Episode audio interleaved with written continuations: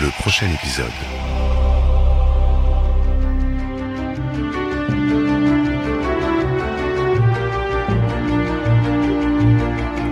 Bonjour à tous, aujourd'hui dans le prochain épisode, je vous parle de la politique dans les séries télévisées.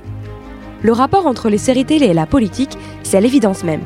Puisqu'elles s'inscrivent pleinement dans la culture populaire, ou ce qu'on peut appeler les médias de masse, les séries télé sont à la fois le reflet et la critique de l'État, du gouvernement au pouvoir et de ses institutions.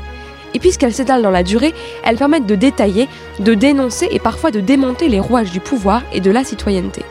Le sujet est tellement vaste que les séries télé semblent finalement faites en priorité pour traiter ce type de sujet, que ce soit dans une intention de manipulation ou de dénonciation.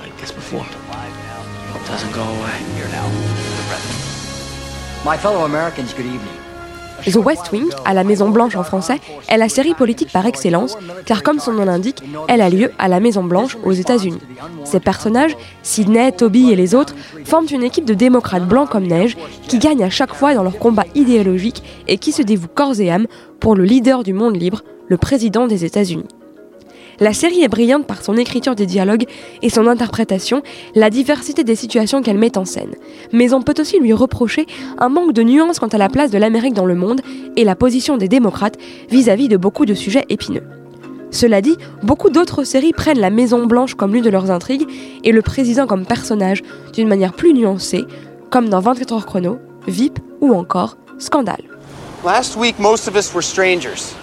But if we can't live together, Ce qui est bien avec les séries télévisées, c'est qu'elles peuvent prendre des problématiques classiques, comme celle de la politique, et la déplacer dans des lieux où elles n'ont a priori rien à y faire.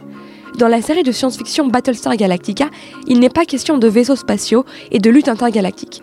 Enfin si, mais pas que. En parlant d'un peuple à la recherche d'une terre, c'est de la liberté, de l'essence de la citoyenneté et du rapport entre les races qu'il est souvent question. Mais Lost, la série de J.J. Abrams, est encore l'exemple par excellence. Plusieurs de ces personnages portent en effet le nom de grands penseurs de la philosophie politique, comme Locke, Rousseau, Bakounine, Hume et d'autres. En s'opposant, les héros Sawyer et Jack incarnent deux réponses opposées à la question fondamentale que posent les deux premières saisons de Lost. Peut-il y avoir une société sans État et sans institutions Là où Jack, qui se fait le double de la pensée de Platon et de Rousseau, affirme que les hommes peuvent former une communauté étatique et que l'homme est politique par nature, Sawyer affirme le contraire. En devenant le double de la philosophie de Hobbes, auteur du Léviathan, il prône l'idée que sans État, l'homme retourne dans un état de nature, primaire, où règne alors la loi du talion, ou, comme le disait Hobbes, la guerre de chacun contre chacun. Bref, le rapport entre série et politique est complexe et méritera bien sûr que j'y revienne dans d'autres épisodes. Et surtout, l'influence de l'un à l'autre, de la société aux séries et vice-versa est évidente. Ainsi a-t-on vu un président noir dans 20 ans chrono, peu avant l'élection d'Obama, et une femme à la tête du gouvernement danois dans Borgen, dont vous avez entendu la musique en début d'émission, peu avant l'élection de Hans Schmidt.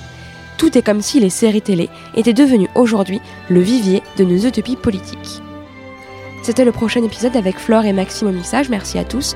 Vous pourrez retrouver le podcast sur www.radiocampusparis.org et je vous retrouve dans deux semaines pour le prochain épisode du prochain épisode. Le prochain épisode.